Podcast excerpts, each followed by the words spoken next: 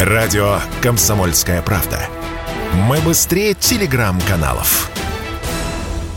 В России разрешили сочетать льготную ипотеку с рыночной. Власти также увеличили сумму кредита, которую можно брать на покупку квартиры с использованием льготной ставки до 30 миллионов рублей в четырех регионах – в Москве и Подмосковье, а также в Петербурге и Ленобласти. В остальных можно взять не более 15 миллионов рублей. При этом сумма льготного кредита остается на уровне 12 миллионов и 6 миллионов рублей в регионах. Об этом сообщил вице-премьер Марат Хуснулин. Опрошенные нами эксперты говорят, говорят, что в целом это решение не сильно повлияет на рынок недвижимости. В частности, вот что радио «Комсомольская правда» сказал вице-президент гильдии риэлторов России Константин Апрелев.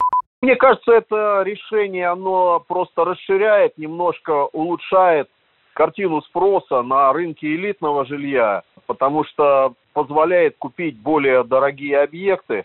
Но мне кажется, существенно на сегодняшнюю ситуацию на рынке – это решение не повлияет. Это все равно будут очень маленькие, очень небольшие кредиты. Президент Международной академии ипотеки и недвижимости Ирина Радченко также считает, что возможность сочетать льготную ипотеку с рыночной не сделает рынок недвижимости более привлекательным. Сейчас люди, у которых есть э, деньги, они делают кассу у застройщиков риэлторов в других странах, в Дубае, в Турции, Португалии, Кипре. Вряд ли их вот это вот сочетание льготное и нельготное, а это фактически какая разница, как ты ее не назовешь, это покупка новостроек. И сейчас правительство лихорадочно ищет способы, как э, помочь строительной отрасли не упасть, э, не обвалиться, я бы даже так сказала, за счет граждан. Так вот, граждане, у которых есть э, возможность выплачивать кредит больше 12 миллионов на новостройку, да, а потолок просто 12 миллионов льготный, вот их вряд ли заинтересует котлован в России.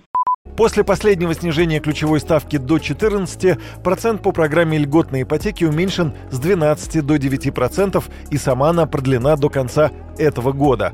Программа льготной ипотеки на новостройки была запущена в апреле 2020 года как антикризисная мера в пандемию COVID-19.